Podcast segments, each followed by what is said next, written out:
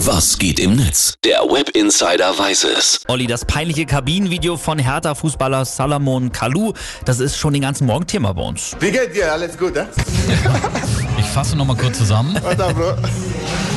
Ich fasse noch mal kurz zusammen. Okay. filmt sich da über 20 Minuten selbst, wie er ja, Betreuer und Mitspieler per Handschlag begrüßt und äh, wie er sich über Gehaltskürzungen aufregt, vom Mindestabstand oder irgendwelchen Isolationsmaßnahmen. Keine Spur, 0%. Ja, erst als er dann noch filmt, wie ein Mitspieler gerade frisch auf Corona getestet wird, schreitet der Arzt im Video ein. Salah, bitte. Hey, Salah, bitte. Salah, bitte.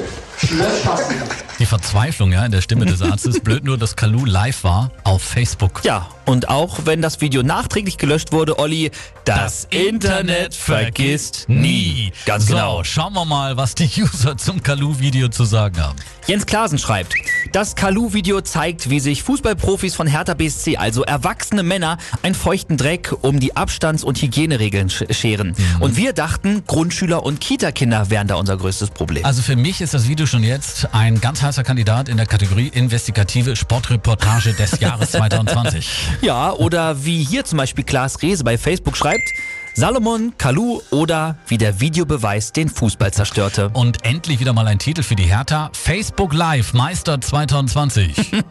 Lukas Vogelsang twittert noch, das Video von Kalu ist maximal unangenehm, weil es die Arroganz und die Dummheit der Fußballprofis und damit auch die Abgelöstheit des Betriebs vom Rest der Gesellschaft offenbart. Kalu ist mittlerweile, Zitat, vom Übungs- und Spielbetrieb suspendiert. Spielbetrieb, das ist Ja. natürlich so genau mein Humor. genau.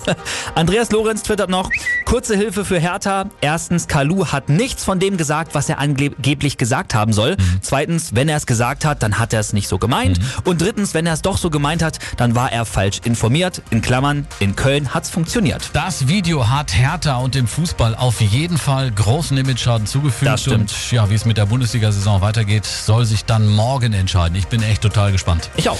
Philipp, vielen Dank für den Blick ins World Wide Web. Gerne.